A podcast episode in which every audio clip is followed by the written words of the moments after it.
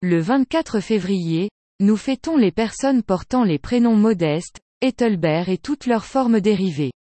Ce même jour, nous fêtons Saint Modeste. On ne commence à parler de lui qu'à la fin du IXe siècle. L'auteur en fait un évêque de Trèves en Rhénanie quand Clovis devint roi des Francs, période très difficile pour l'évangélisation. C'était au temps de l'invasion des Francs sur le Rhin, avant que Clovis et ses compagnons n'aient été convertis à la foi par Saint Rémy et la reine Clotilde et baptisés le jour de Noël 496.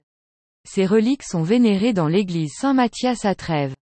À Trèves en Allemagne, vers 480, Saint Modeste, évêque. Retrouvez-nous sur le site nominis.cef.fr.